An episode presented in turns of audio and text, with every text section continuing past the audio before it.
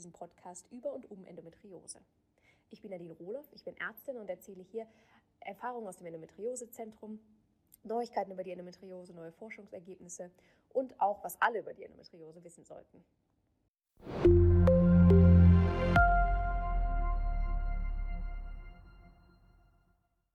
Herzlich willkommen zu einer neuen Folge des Podcasts Endometriose verstehen. Heute habe ich einen ganz besonderen Gast. Annika Kost ist Physiotherapeutin und ist spezialisiert auf Physiotherapie bei Frauen und bei Endometriose. Ihr hört einen Mitschnitt aus einem Facebook Live Video in der Gruppe Endometriose verstehen, beobachten, austauschen.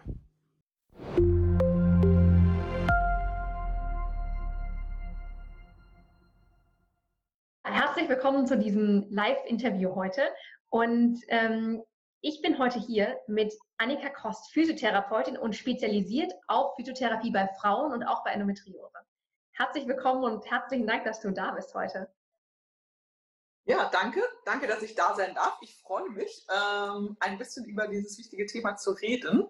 Ähm, ich würde mich kurz vorstellen. Ich äh, habe Physiotherapie studiert in Frankfurt tatsächlich, vier Jahre Bachelor gemacht und danach war so ein bisschen für mich die Frage, hm, was mache ich denn jetzt damit? Ich habe mich noch nicht so bereit gefühlt, direkt auf Patienten losgelassen zu werden, sage ich mal. Und äh, habe dann ein bisschen recherchiert und kam auf einen sehr spannenden Masterstudiengang in Belgien, in der Nähe von Brüssel, in einem kleinen Ort namens Löwen, der eigentlich auch aus nichts besteht, außer dieser Universität, auf der ich da war. ähm, und da habe ich dann einen Master gemacht in muskuloskeletaler Rehabilitation, also eigentlich das, was man sich unter Physiotherapie so vorstellt, äh, alles, was mit Muskeln und Knochen zu tun hat im weitesten Sinne. Ähm, das war eine total spannende, schöne Zeit. Da habe ich äh, so ein bisschen die Liebe zur Forschung entdeckt und zur Wissenschaft und mich über Themen zu informieren und einzuarbeiten, Studien zu lesen und all solche Geschichten zu machen. Ähm, dann bin ich zurück nach Deutschland gekommen und habe in Frankfurt, bin wieder zurück nach Frankfurt gezogen, habe dann dort gearbeitet in einer ganz klassischen, relativ großen Praxis mit vielen Kollegen, äh, hatte da auch eine gute Zeit, aber irgendwann habe ich so gemerkt, ich brauche so mehr, was wirklich mir gehört und wo ich machen kann, was ich möchte.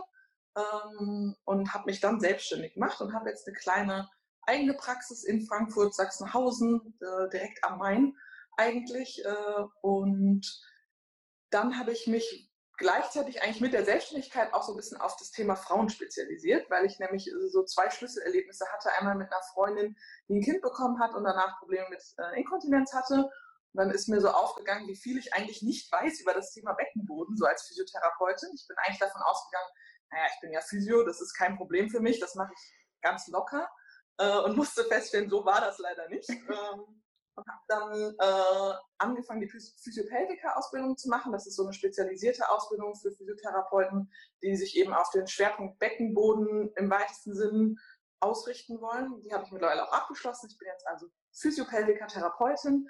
Ähm, und die zweite Freundin, die mich da so ein bisschen geprägt hat auf dem Weg, ist eine, die eben sehr schwer unter Endometriose-Symptomen leidet. Ähm, und dadurch kam ich dann in dieser Frauengesundheitssache nochmal auch auf diesen Schwerpunkt Endometriose und auch andere chronische Beschwerden, die da immer mal wieder im Bereich Becken auftreten können. Genau, und jetzt bin ich hier in meiner Praxis. Äh, ihr seht wahrscheinlich auch, ich bin nicht zu Hause, so sieht es nicht bei mir zu Hause aus, sondern der Beckenboden äh, hängt hier in meinen Praxisräumen. Ist aber auch so schön. Finde ich, könnte man auch zu Hause aufhängen. Ähm, aber das ist vielleicht auch die Medizinersicht. ähm, ja, also wahnsinnig spannender Lebenslauf. Ähm, ich finde es richtig cool, dass du dich darauf so spezialisiert hast, weil das ist tatsächlich was, was man auch gar nicht so häufig findet. Also Physiotherapie-Spezialisierung auf Beckenboden, auf Endometriose noch weniger. Und Physiotherapie bei Endometriose ist ja häufig auch gar kein richtiges Thema. Ähm, also es ist für viele ähm, gar nicht so eine, eine Verbindung, die man häufig macht. Ich habe hab Endometriose, jetzt gehe ich zur Physiotherapie. Was meinst du, warum das so ist? Ähm, ich glaube, dass es einfach ganz lange gar nicht bewusst war oder es da niemanden gab, der sich da überhaupt Gedanken drüber gemacht hat. Und da einfach so dieses Bewusstsein in der breiten Öffentlichkeit noch fehlt, auch bei vielen Ärzten tatsächlich, dass es überhaupt Leute gibt, die sowas anbieten. Ähm, und ich glaube, das bedingt sich damit, dass es speziell zur Physiotherapie bei Endometriose nicht so einen großen Forschungsstand gibt. Mhm. Also es gibt so ein paar Studien und es gibt, was ich immer mal wieder mache, ist, dass man nach Studien in ähnlichen Bereichen sucht. Also äh, zum Beispiel nach einem hypertonen Beckenboden, also einem zu verspannten Beckenboden, sage ich jetzt mal einfach ausgedrückt, äh, und das dann überträgt, aber so ganz spezifisch Endometriose und Physiotherapie ist noch nicht so gut erforscht, wie wir das gerne hätten, beide, glaube ich. Ähm, und ich glaube, das ist äh, ein Punkt, warum das von den Krankenkassen nicht immer so gefördert wird und dann auch bei den Ärzten nicht so präsent ist. Und dadurch fehlt dann oft auch die Aufklärung, dass es das überhaupt gibt. Ja, und der Gedanke dann, ne, wenn man bestimmte Beschwerden hört, dann ähm, daran zu denken, das zu verschreiben oder zu empfehlen. Ja, genau, das denke ich, ist so das Hauptproblem. Wenn wir jetzt gleich mal bei den Beschwerden oder wann kann das bei Endometriose Sinn machen, bleiben, was würdest du sagen, was sind Beschwerden bei Endometriose, bei denen man ähm, ja, als Arzt oder natürlich auch als Patientin selber ähm, an die Physiotherapie denken sollte? Wann, wann macht das Sinn oder kann man das pauschal sagen, bei allen oder bei bestimmten Beschwerden? Ähm, naja, Endometriose kann ja auch manchmal so ganz beschwerdefrei sein. Ähm, da macht das natürlich dann wenig Sinn. also ich würde schon tatsächlich so ein bisschen äh, beschwerdeabhängig machen, aber ähm, bei den allermeisten. Also die allermeisten leiden ja unter mehr oder weniger starken Schmerzen. Ähm, und diese starken Schmerzen wirken sich eigentlich immer auf den Beckenboden mit aus und auch auf die umliegenden Strukturen. Äh, je nachdem, wo auch die Endometrioseherde sitzen, kann das natürlich dann auch unterschiedlich sein. Aber jeder, der unter starken Schmerzen leidet, kann äh, Physiotherapie als einen Baustein in der Therapie, denke ich, mhm. sinnvoll einsetzen, äh, weil man da einfach an den Muskeln und auch Gelenken, Beweglichkeit ganz gut arbeiten kann. Aber auch bei Symptomen, die irgendwie eher Richtung Verdauungstrakt gehen, also sowohl bei Blasenbeschwerden als auch bei Darmbeschwerden, kann es Sinn machen, je nachdem, was da die genauen Ursachen sind. Ähm, aber auch zum Beispiel vor oder nach einer Operation, die ja bei vielen Patientinnen ansteht, ähm, als Vorbereitung oder auch als Nachsorge in der Reha oder ambulant ähm, kann da, ich sag mal, Physiotherapie angezeigt sein. Wenn, wenn du jetzt sagst zur Vorbereitung einer OP, wie, wie kann ich mir das vorstellen? Ähm, da geht es mir oft darum, sich so ein bisschen einmal gedanklich auf die OP vorzubereiten, aber auch die Strukturen im Körper optimal vorzubereiten, dass sie danach in der Reha-Phase mhm. es leichter haben. Also wenn man fitter und gesünder in eine Operation reingeht, dann sind, ist auch das Outcome besser oder man verträgt es besser und hat es leichter im Nachgang. Oder zum Beispiel, äh, wenn man jetzt Übungen machen will im Beckenboden und eine Wahrnehmung, dann kann durch eine Operation sich natürlich die Wahrnehmung und die Empfindung auch verändern. Mhm. Dann ist es manchmal leichter, wenn man vorher, bevor das Gewebe irgendwie diese Operation erfahren hat, schon mal weiß, ah, wie fühlt sich denn mein Beckenboden an? Wie mache ich denn eine gute Bauchatmung? Wie entspanne ich denn meinen Beckenboden und meinen Bauch zum Beispiel? Ähm, und wenn man dann doch vielleicht Schmerzen hat nach einer Operation, was ja einfach ein Stück weit dazugehört, hat man dabei Möglichkeiten dagegen zu arbeiten, ähm, wenn man das vorher einfach schon gelernt hat. Also da geht es mir um sowas und auch Fitnesslevel, ne, wenn man das ein bisschen steigern kann, äh, schadet das, denke ich, auch nicht, aber das kommt natürlich immer auf den individuellen Fall an, ne? wie dringend die Operation jetzt ist, wie viel Zeit man vorher noch hat. Aber manchmal muss man ja eh einige Monate warten, bis man einen Termin bekommt. Mhm. Und dann kann man die Zeit eben sinnvoll nutzen, zu sagen, okay, wenn ich jetzt noch warten muss, dann mache ich jetzt vorher einfach so viel, wie ich kann, um meine Symptome zu lindern. Und auch weil da ja so eine zentrale Sensibilisierung eine Rolle spielt bei den Schmerzen, dass mhm. ja nicht nur eine strukturelle Sache ist, sondern auch das Gehirn irgendwann lernt, diese Schmerzen zu produzieren und zu empfinden. Auch daran kann man schon vorher arbeiten, äh, damit man dann danach möglichst viel mitnehmen kann von dem Fortschritt. Absolut, absolut. Ähm, vielleicht für alle, die noch nie eine physiotherapeutische Behandlung ähm, bekommen haben, wie, äh, wie läuft so eine Behandlung ab, wenn man zum Physiotherapeuten geht oder insbesondere, wenn man jetzt zu dir als spezialisierten Endometriose-Physiotherapeuten geht? Ähm, wie läuft es ab? Ja, ihr kommt hier zu mir in den Raum und ähm, als erstes hat man mal ein Gespräch, ein relativ ausführliches auch, äh, wo es einfach darum geht, wie ist der aktuelle Stand der Dinge, gab es schon Operationen, gab es irgendwelche anderen Interventionen, was sind die Hauptbeschwerden, ähm, einmal Schmerzen, aber auch Bewegungseinschränkungen. Wie sieht es eben genau mit Blase und Darm aus? Ähm, was gibt es sonst Probleme? Was sind auch die individuellen Ziele und Wünsche der einzelnen Patientin? Also das ist auch immer ganz, ganz wichtig. Das ist ja schön, wenn ich mir irgendwas vorstelle, was ich da alles Tolles machen könnte. Aber die Person gegenüber von mir ist ja eigentlich die wichtigste in der Beziehung. Und da sollte es immer darum gehen, was wäre denn für sie äh, ein tolles Ziel, was ist im Leben wichtig, was möchte man vielleicht erreichen und das kann ja auch ganz unterschiedlich sein. Und ähm, da geht es jetzt erstmal drum in so einem Gespräch, äh, wie gesagt, da können auch schon die ersten Fragen geklärt werden. Und ähm, da findet auch immer eine Aufklärung über eine Untersuchung statt, die ich mache, nämlich eine vaginale Tastuntersuchung vom Beckenboden. Ähm, die biete ich eigentlich allen meinen ähm, ich sag mal, Frauen mit Beckenbodenproblemen im weitesten Sinne an, äh, beziehungsweise empfehle die. Da geht es mir einfach darum, dass der Beckenboden ja in uns drin ist als Muskel und der von außen, den kann ich nicht sehen. Also ich kann den ganz gut anleiten, auch trotzdem. Und die Patientin kann mir natürlich Feedback geben, ja, das fühlt sich so an, wie du es mir erzählst, wie es sich anfühlen sollte. Aber sicher sein können wir uns natürlich nicht, dass es so ist, wie es sein soll.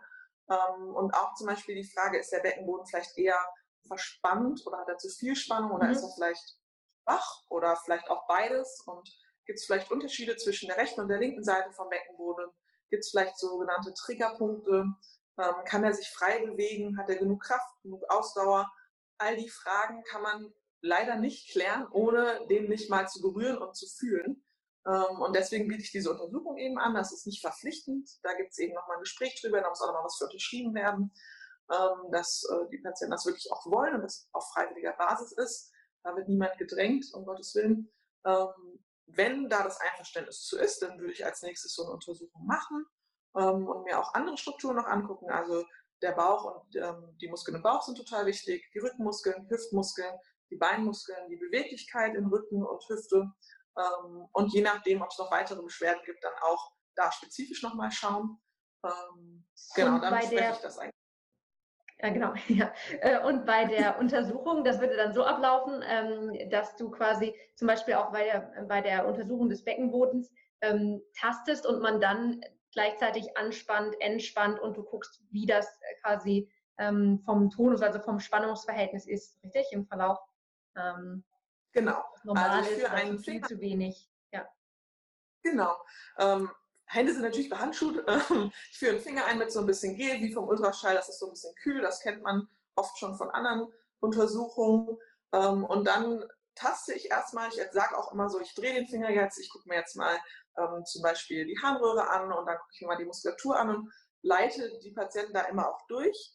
Ähm, dann müssen sie anspannen, entspannen Husten, anspannen und halten, mal schneller anspannen, also so ein paar wie Übungen machen.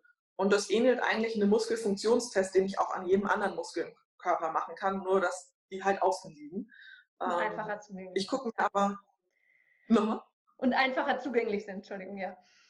Ja, definitiv. Niemand muss extra was unterschreiben und vorher aufgeklärt werden. Aber ähm, genau, also das gucke ich mir dann alles an. Ich habe auch immer so einen Handspiegel, das heißt, wer mag, darf auch gerne mitgucken, mal von außen, wie sieht das überhaupt alles aus. Mhm. Viele Frauen haben tatsächlich sich noch nie selber angeguckt im Intimbereich, stelle ich immer wieder ganz fasziniert fest. Äh, auch das mache ich dann gerne mal mit, wenn da Interesse besteht und äh, zeigt so ein bisschen, was so ist und was ich da so tue. Ja. Und ähm, genau, und dann bei der Behandlung würdest du quasi ähm, das dann anpassen, je nachdem, was in der Untersuchung rausgekommen ist, nicht wahr? Das heißt, äh, es gibt nicht die eine Endometriose-Physiotherapie, sondern das ist immer recht individuell, je nachdem, was die Beschwerden sind. Genau, also dadurch, dass ja auch die Symptome bei Endometriose einfach total vielseitig sind, auch je nachdem, wo die Endometriose-Herde sind zum Beispiel, kann man da jetzt nichts pauschal sagen. Aber was ich dann mache, nachdem diese Untersuchungen und auch die anderen Tests vorbei sind, ist, dass wir uns eigentlich einmal nochmal hinsetzen, ähm, und nochmal besprechen, was ist dabei jetzt rausgekommen, also was sind die Sachen, die mir auffällig vorkamen ähm, und wie passt das mit den Zielen und Wünschen der Patientin zusammen mhm. und wir uns dann gemeinsam einen Therapieplan überlegen. Und das kann auch mal eine interne Behandlung sein, wo ich dann versuche, die Muskulatur eben zu dehnen und äh, so verspannte Punkte zu behandeln. Das kann aber auch Übungen sein, das können Entspannungstechniken sein, das können Mobilisationen sein. Also das ist relativ vielseitig, je nachdem, was eben genau die Probleme sind. Und wenn wir jetzt vielleicht, wir fangen mal mit, mit äh, Beckenbodenverspannung an. Ähm, ich habe, glaube ich, hier auch schon mal berichtet, also es gibt auch Studien dazu, viele Frauen mit Endometriose haben Beckenbodenverspannung. Ähm, jetzt ist ja oft auch Physiotherapie Beckenbodentraining. Ähm, vielleicht kannst du da ein bisschen aus der klinischen Erfahrung ähm, berichten, wie das Ganze zusammenpasst und was, was, was da Übungen sind zum Beispiel, die da, ähm, oder Behandlungen, die da sinnvoll sind.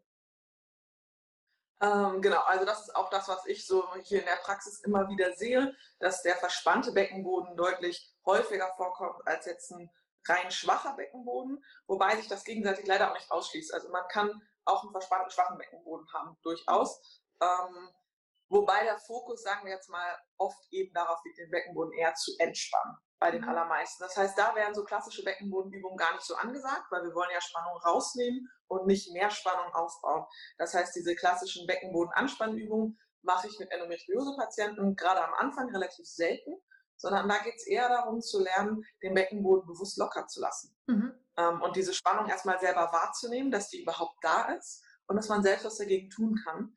Ähm, und da ist sozusagen die, die Gegenübung zur klassischen Beckenbodenanspannung, nämlich dieses Lockerlassen, äh, gefragt.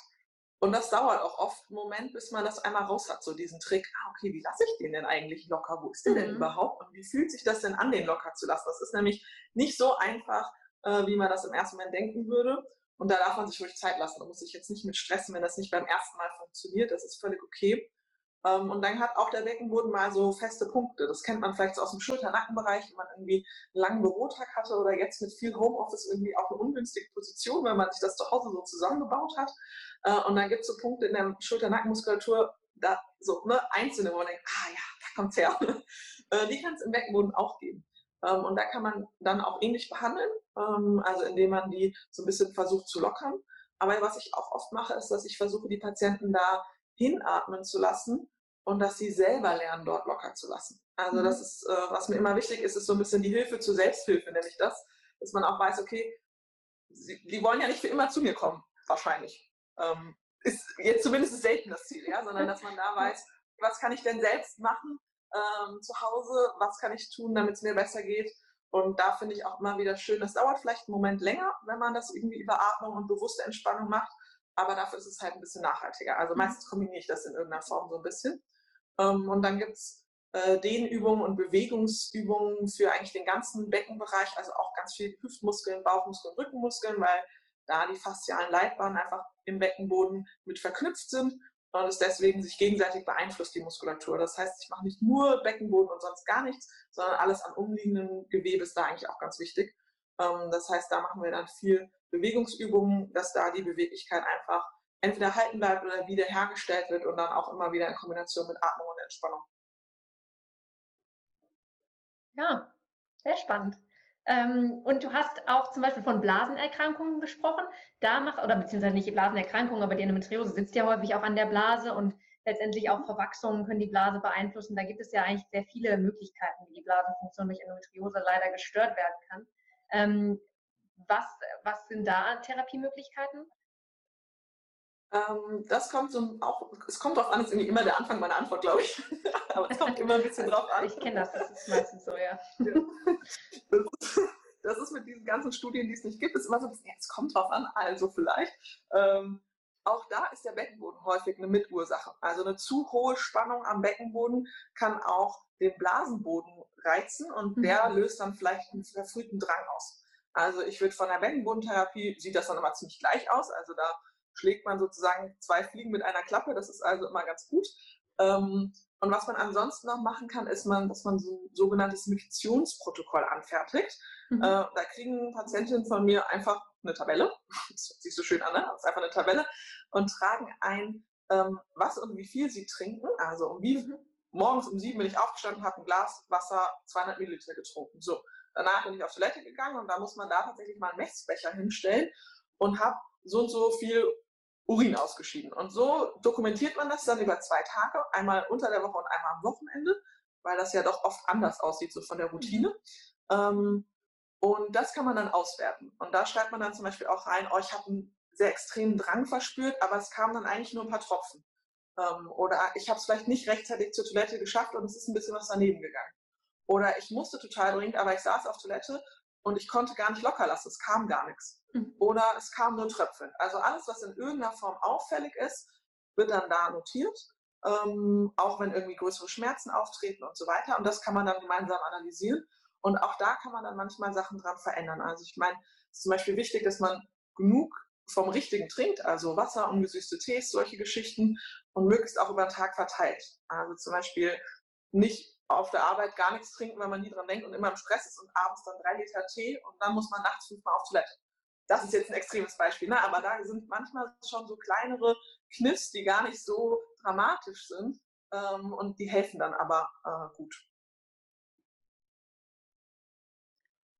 Und ähm, so was zum Beispiel Schmerzen angeht, ist wahrscheinlich dann bei, bei zum Beispiel Entleerungsschmerzen oder Schmerzen beim Füllen ist wahrscheinlich oft drumherum, ne? dass man quasi wirklich Beckenboden, Verwachsung, Muskeln drumherum bearbeitet, oder? Ähm, genau, das, das ist oft dann das oder auch, dass man merkt, okay, ich hatte Schmerz und dann hatte ich auf einmal auch eine, ein Dranggefühl, obwohl mhm. von der Blasenfüllung noch gar kein Dranggefühl nötig gewesen wäre. Also die mhm. Blase fasst so um die 600 Milliliter plus minus. Das erste Mal, dass man so merkt, ich könnte jetzt mal auf die Toilette gehen, ist schon viel, viel früher bei irgendwie 150 Millilitern. Und dass man wirklich muss, passiert dann ja bei 300 bis 400, sage ich mal. Das sind jetzt alles so ganz grobe Werte. Ähm, und wenn ich das erste Mal das Gefühl habe und dann auch wirklich das Gefühl habe, ich kann das jetzt nicht nochmal einhalten, sondern ich muss wirklich jetzt gehen und dann kommen da aber vielleicht nur 80 Milliliter raus. Man hat aber vorher einen Schmerzschub, könnte man sich überlegen, ah, okay, kann es sein, dass da in dem Moment einfach der Beckenboden total dicht mhm. gemacht hat und dadurch die Blase gereizt wurde und das dann auch äh, den Drang ausgelöst hat. Also dass man mhm. da einfach Zusammenhänge erkennt. Ähm, und manchmal ist es auch so, dass die Blase sich daran gewöhnt hat, alle Stunde auf Toilette getragen zu werden. Also die Blase ist da manchmal so ein bisschen verwöhnt ähm, und auch so vorsorgliches Toilette, zur Toilette gehen. Ich musste nicht, aber ich bin jetzt aus dem Haus gegangen und draußen gehen ist immer blöd. Ähm, oder ich habe den ganzen Morgen nichts getrunken, weil ich wusste, ich muss noch mal in die Stadt und ich wollte da nicht müssen. Ähm, und solche Verhaltensgeschichten kann man der Blase auch wieder abtrainieren. Mhm. Das ist nicht immer einfach und nicht bei jedem gegeben, auf keinen Fall, aber manchmal kann man wirklich sagen, okay, es gibt sogenannte Drangaufschubstrategien, ähm, dass man den ersten Drang nochmal unterdrückt und eben nicht sofort zur Toilette geht, gerade wenn man weiß, ich war vor einer Stunde und eigentlich kann da gar nicht genug drin sein, dass ich wirklich muss. Ähm, das sollte man jetzt nicht machen, wenn man wirklich zum Beispiel einen Harnwegsinfekt hat, dann ist es was anderes. Aber wenn das jetzt ausgeschlossen ist, kann man eben der Blase auch wieder angewöhnen, größere Mengen an Urin zu halten und erst den Toilettendrang auszulösen, wenn es auch wirklich notwendig ist. Ja, es ist absolut gut, wenn man da dann vorher eine Untersuchung gemacht hat und wirklich weiß, ne, wo, ist der, wo ist das Problem, dass man dann da ähm, quasi im richtigen Punkt ansetzt. Ne? Ja. Ja. Genau. Ja, cool. Physiotherapie ähm, habe ich jetzt auch immer so im Kopf als eine Art Bewegungstherapie. Ist ja auch oft mit, mit Bewegungsübungen ne, und Mobilität. Ähm, viele Frauen sagen aber, oder äh, viele Frauen mit Endometriose haben halt wirklich ähm, Beschwerden auch nach Sportarten. Ne? Das ist immer sehr unterschiedlich. Kannst du vielleicht da ein bisschen aus deiner Erfahrung berichten, welche Bewegungen und welche Sportarten vielleicht eher für Endometriose hilfreich sind, weil aus meiner Sicht würde ja man ja sagen, Sport bei Schmerzen ist eigentlich erforderlich, aber natürlich nicht, wenn es die Schmerzen verschlechtert, weil dann ist es natürlich ähm, sehr kontraproduktiv und sollte man natürlich nicht machen. Kannst du da ein bisschen aus deiner Erfahrung erzählen, was, was vielleicht eher Sportarten sind oder Bewegungen, die, die gut sind und was, was eher Probleme machen kann? Mhm. Also ich finde immer so das Wichtigste für mich daran ist, dass man Spaß bei der Bewegung hat. Also ich versuche eigentlich immer rauszufinden, welche Sportart, das ist eigentlich immer meine erste Frage, bevor ich frage, wie viel Sport machst du denn? Das ist von vielen so eine gefürchtete Frage. Was machst du an Sport gerne? Nicht machst du das gerade und wie viel machst du das, sondern was würdest du denn gerne machen? Woran hättest du denn Spaß an Bewegung? Ja. Ähm, ja. Und das ist dann eigentlich auch immer erstmal mein Ziel, dass man das wieder erreichen kann. Das kann mhm. manchmal sein, dass es einen Moment dauert und dass es vielleicht nicht sofort der richtige Weg ist. Ähm, aber ich ich bin, tue mich sehr schwer damit, so allgemeine, bitte tu mhm. nicht Folgendes auszusprechen. Ja, man kann mal temporär sagen, für einen gewissen Zeitraum, okay, der Körper ist vielleicht gerade in einer extremen Stresssituation, es gibt gerade vielleicht ein großes Flare-up, sehr starke Schmerzen, extreme Müdigkeit und so weiter, dann ist vielleicht nicht der Moment, sich zusätzlich auch noch total körperlich zu verausgaben und zu sagen, ich muss jetzt irgendwie einen Spinning-Marathon machen und danach noch joggen gehen und dann habe ich noch eine Stunde Trampolin oder so. Ja, äh, das ist vielleicht dann in der Phase nicht optimal, weil man den Körper ja eigentlich unterstützen will. Aber es gibt jetzt eigentlich keine Sportart, wo ich sage, per se nie wieder, weil Endometriose da irgendwie diagnostiziert wurde. Ähm, aber grundsätzlich würde ich immer sagen, muss man auf seinen Körper hören. Also alles, was ähm, den Körper wirklich überlastet, und das ist, man kann sich ja eigentlich bei fast jeder Sportart ähm, zu sehr auslasten, mhm. halte ich nicht für unbedingt super sinnvoll, weil ja da das Immunsystem und die Entzündungsgeschichte auch immer wieder eine Rolle spielt. Und ein gesundes Maß an Sport ist dem total zuträglich und förderlich und es senkt die Schmerzen und es senkt die Entzündung und es fördert das allgemeine Wohlbefinden. Wenn man sich da jetzt aber total verausgabt, kann das genau das Gegenteil bewirken äh, und diese Prozesse eher anfeuern. Das heißt, da denke ich, ist gar nicht so die Sportart selbst wichtig, sondern so das goldene Mitte oder die goldene Mitte an der Belastung zu bekommen. Und dass es natürlich Sportarten gibt, wie jetzt irgendwie Seilspringen oder ein Ironman-Triathlon oder sowas, die vielleicht per se eher zu, zu hoher Belastung führen, als jetzt zum Beispiel Nordic Walking zu gehen. Darüber kann man natürlich dann sprechen, aber ähm, grundsätzlich ist alles erlaubt, was Spaß macht. Ja, ich, ähm, ich denke auch immer, also ähm, was, was ich häufig höre und was häufig berichtet wird, ist, dass halt gerade so, so ähm, Sportarten, die viel mit Erschütterungen zu tun haben, manchmal bei Endometriose ein Problem machen können. Ne? Zum Beispiel Zumba ist ja was, was, ähm, was viele Frauen und also ich auch, es macht Spaß, ne? aber es ist natürlich auch, man hüpft viel und man, ähm, es ist aber, wie du auch sagst, ist natürlich auch recht anstrengend meistens. Ne? Ähm, das mhm. heißt, ähm, ja, da muss man dann letztendlich einfach herausfinden, was geht und vielleicht nach einer Zeit, nach einer Therapie wieder ausprobieren, ne, würdest du wahrscheinlich sagen. Einfach nicht, dass man nicht das machen darf, weil es Erschütterungen macht, sondern man muss halt einfach für sich gucken, wenn es Schmerzen macht, natürlich nicht, ne? Aber so habe ich das jetzt verstanden, ne? Aber es gibt jetzt nichts, bei dem man sagen würde, es also schadet letztendlich, außer natürlich, es macht Schmerzen und Beschwerden, richtig? Genau, also so würde ich es zusammenfassen. Und ähm, auch bei Zumba zum Beispiel oder bei den ähm, Erschütterungssportarten, was ja so Seilspringen, Joggen, Zumba, solche mhm. Geschichten, ähm, Trampolinparks, die ja jetzt aufgemacht haben, die auch durchaus viel Vergnügen bereiten können, ähm, ist tatsächlich auch der Beckenboden natürlich mit drin. Das heißt, ah, zumindest ja. aus Beckenbodensicht kann man genau das trainieren.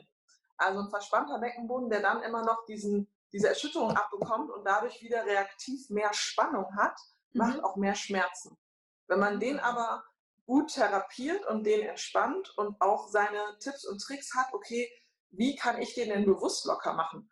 Und muss ich jetzt wirklich eine ganze Stunde oder zwei Summer machen oder Trampolin springen oder kann ich vielleicht anfangen mit einer halben Stunde? Und weil ich weiß, dass das ja eine Belastung für meinen Körper war, die zweite halbe Stunde vielleicht ganz bewusst für mich als Cooldown und Entspannung nutzen und mhm. das so ein bisschen ausgleichen damit. Und dann eben sowohl mein Beckenboden entspannen, als auch mich in, als Gesamtperson, mein ganzes Nervensystem äh, Atemübungen machen, äh, Meditation machen, Hypnose machen, vielleicht noch eine Runde im Wald spazieren gehen, also was auch immer einen da entspannt. Das ist ja auch äh, ganz individuell, wer da was als schön empfindet.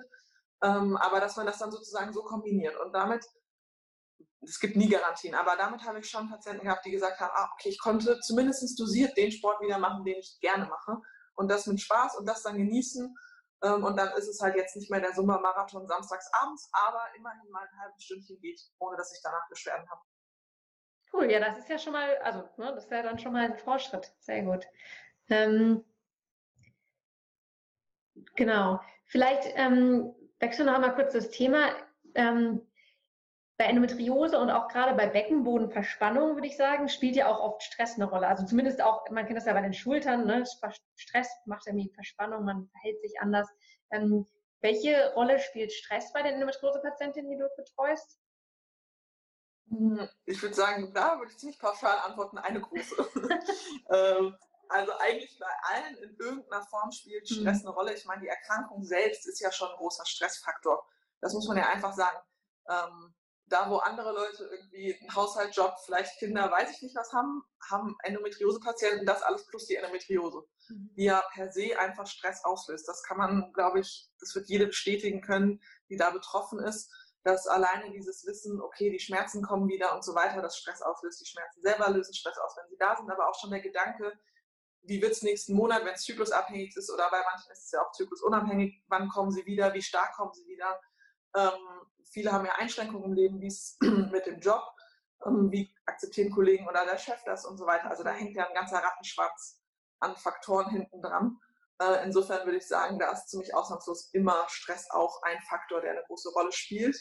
Ähm, und deswegen ist das auch immer was, was bei mir in der Therapie ein Thema ist, auf jeden Fall. Und wo ich auch versuche, so ein paar Tipps und Tricks mit an die Hand zu geben. Oft ist es ja so, dass ich den Stress selbst nicht reduzieren kann ähm, weil die Endometriose ja nun mal da ist und auch der Haushalt gemacht werden muss und auch Mann und Kinder irgendwie noch Aufmerksamkeit wollen und so weiter. Ähm, und ich finde da die Metapher von dem Fass immer ganz schön. Also ich sage mal, jeder Mensch hat so ein Fass und äh, da kommt all der Stress rein. Also das kann alles sein. Und da kann zum Beispiel auch eine zu, zu exzessive Sporteinheit kann auch was sein, was in das Fass reinkommt in Form von Stress.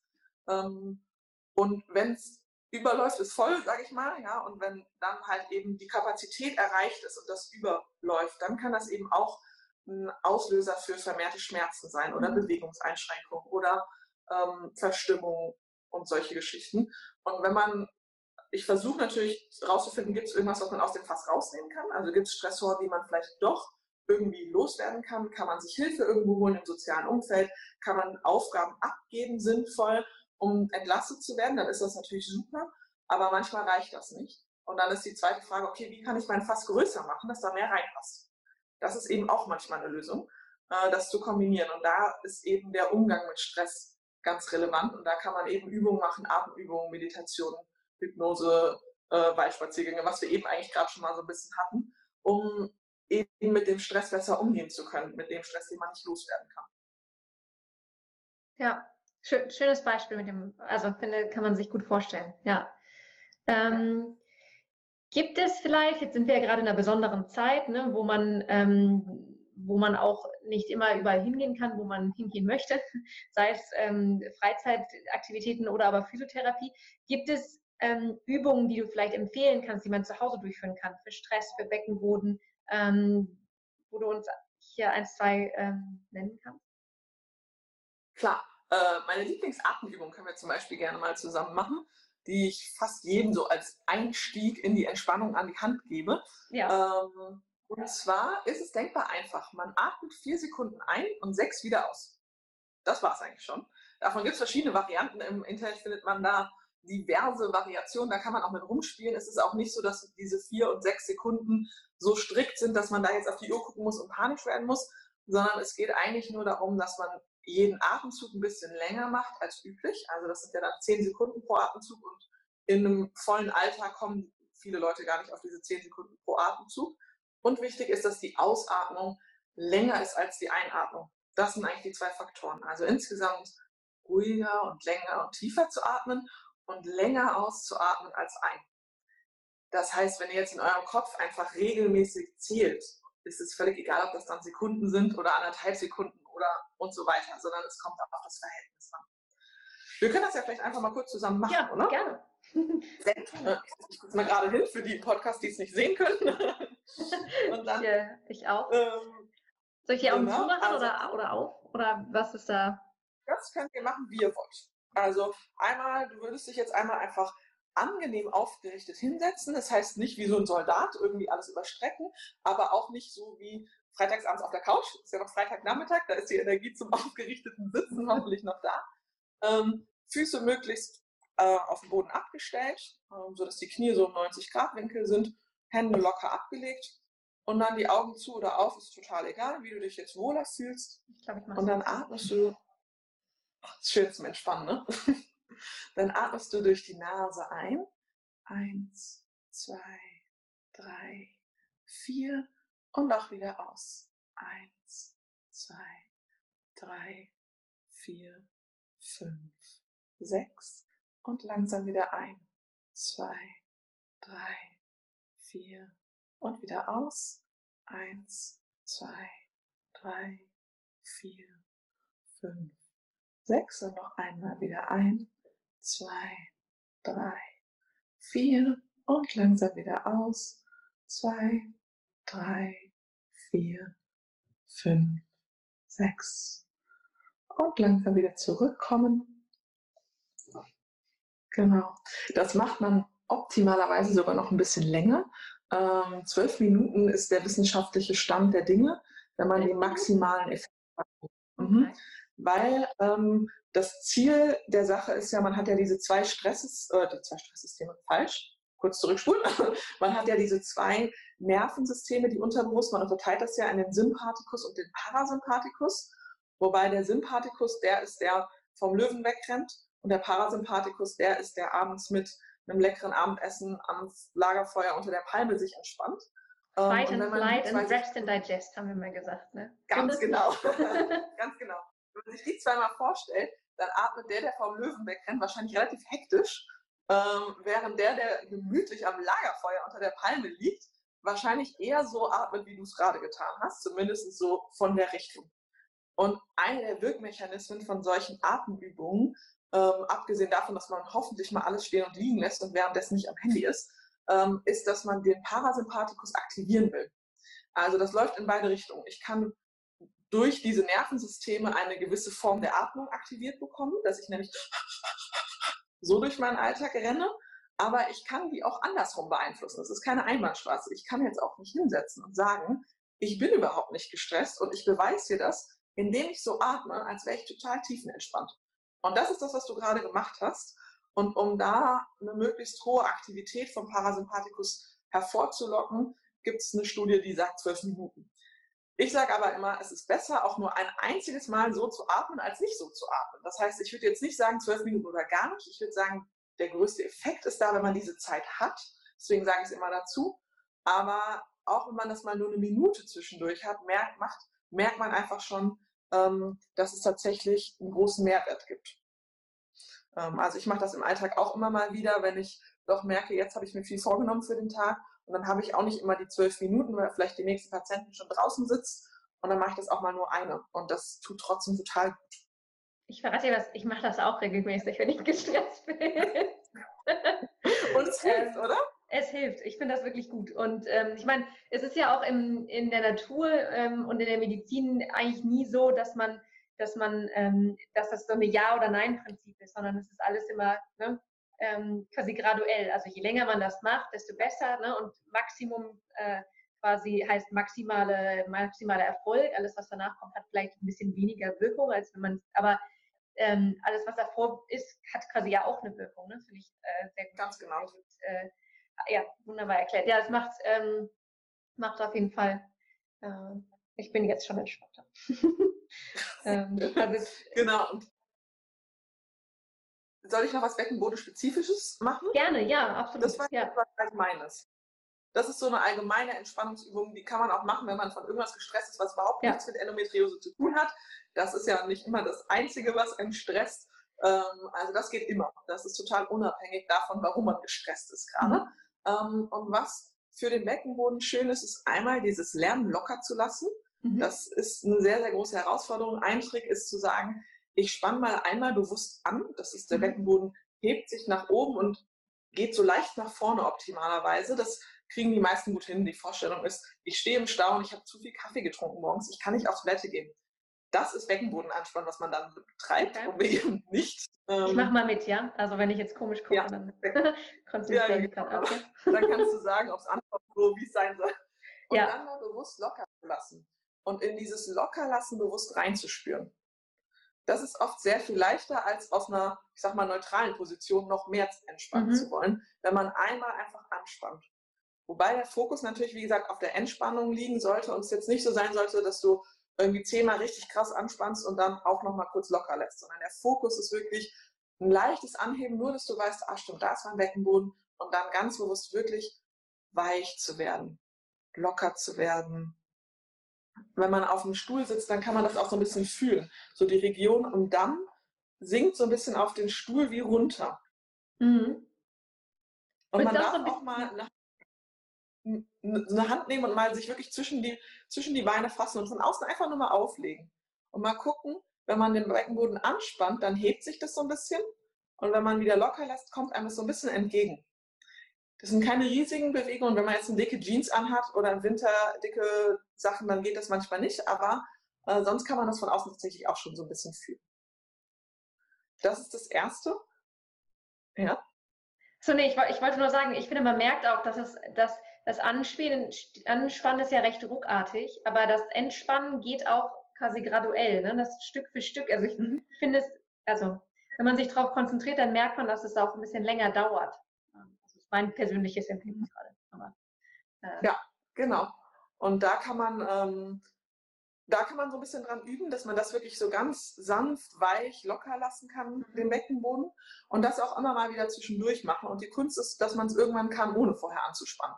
Also, dass man einfach irgendwo steht oder sitzt oder liegt oder was auch immer man gerade macht und einfach mal in sich reinhorcht. Ist mein Beckenboden gerade entspannt mhm. oder ist er angespannt? Und wenn er angespannt ist, gibt es einen guten Grund. Zum Beispiel, ich stehe gerade im Stau und muss auf Toilette. Um Gottes Willen, bitte spannt euren Beckenboden an, dafür ist er da. ähm, oder gibt es vielleicht gerade keinen Grund und es ist einfach so, ein, so, eine Stresssituation und dann kann man ihn ja auch mal bewusst locker lassen. Ähm, und wer kein Problem damit hat, in einem Großraumbüro auch mal komische Übungen zu machen, kann äh, auch mal eine tiefe Kniebeuge versuchen. Also wirklich sich hinzuhocken, ja. Es soll keine Muskeltraining sein, sondern wirklich ganz, ganz runtergehen, dass man so in sich hängt, sage ich mal. Ähm, und dann versuchen, da den Beckenboden locker zu lassen. Ich könnte jetzt mal meine Kamera drehen und das machen. Das sehen natürlich die Podcast-Leute nicht, aber die Videoleute könnten dann mal gucken, was ich damit meine. Ja, wenn, ich habe äh, gerade überlegt, hm? ob ich, äh, wie, wie, aber ja, wenn du das einmal zeigen kannst. Ich meine, ich, ich mache mal mit. Ich weiß nicht, ob ich meine Kamera so drehen kann, ehrlich gesagt, dass man mich sieht, aber. Ähm, ah, ich kann meine Kamera auch nicht drehen, aber ich habe ja hier äh, eine Liege. Und ich kann das natürlich einfach auf der Liege machen. Hm. Siehst du jetzt hier? Ich sehe das gut, hier? ja. Tatsächlich, die Liege sieht man gut. Wenn ich mich jetzt auf meine Liege stelle, bitte nicht zu Hause nachmachen und wenn nur auf eigene Gefahr und mich dann einfach mal hinhocken. Also so richtig. Das ist jetzt nicht Ich mach das mal auf. Ne? Mach das mal auf. Man sieht mich nicht. Okay. Ja. Ja. Und jetzt ist es eine schöne Mobilisationsübung für die Hüften und auch für den Beckenboden. Versuch mal jetzt, was du eben gemacht hast und lass mal deinen Beckenboden los. Müssen, müssen die Füße dabei ganz auf dem Boden sein oder kann ich auch ein bisschen auf den Zehenspitzen stehen?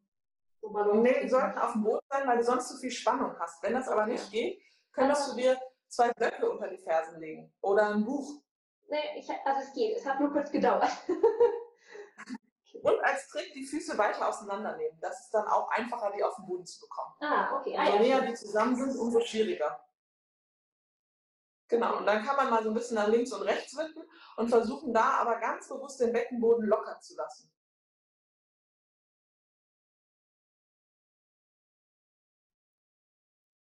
Okay, ja. okay, ich komme wieder von meiner Liege runter. Ich komme auch mal wieder hier hin. ähm, das ist einfach vom Becken her so, dass äh, sich das Becken unten so ein bisschen öffnet und auseinandergeht. Das ist ja auch in manchen Ländern eine ganz klassische Geburtsposition zum Beispiel, mhm. weil es nach unten so ein bisschen weiter wird. Ähm, deswegen ist es eine schöne Übung für den Beckenboden. Also dehnt das auch ein kleines bisschen oder ist es eher, mhm. dass man dass genau. das besser locker lässt? Okay. Ja, es dehnt so ein bisschen. Den Beckenboden kann man nicht so klassisch gut dehnen wie andere Muskeln, weil mhm. er in diesem festen Becken natürlich nicht so eine riesige Beweglichkeit hat. Ja. Aber das, was an Beweglichkeit da ist, wird durch so eine Übung zum Beispiel ausgenutzt. Man kann das auch in Rückenlage machen und einfach die Knie anziehen, an die Schultern mhm. hoch. Wenn jemand jetzt sagt, aus irgendeinem Grund ist diese tiefe Hocke nicht gut, weil ich zum Beispiel auch noch Knieprobleme habe, da gibt es manche Patienten, die sagen, oh, das geht nicht, mein Knie, dann kann man sich einfach auf den Rücken legen und beide Beine anziehen. Dann ist man eigentlich so ein bisschen in einer ähnlichen Position, nur dass man halt auf dem Rücken liegt, ja. aber man hat dann das Körper auf den Knien. Das ist so eine Variante. Ja, genau.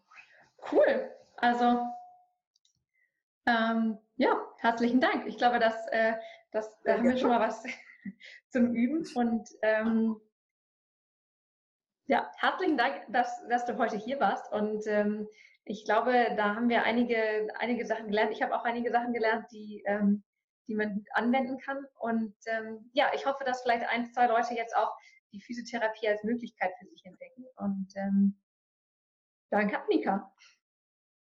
Sehr gerne.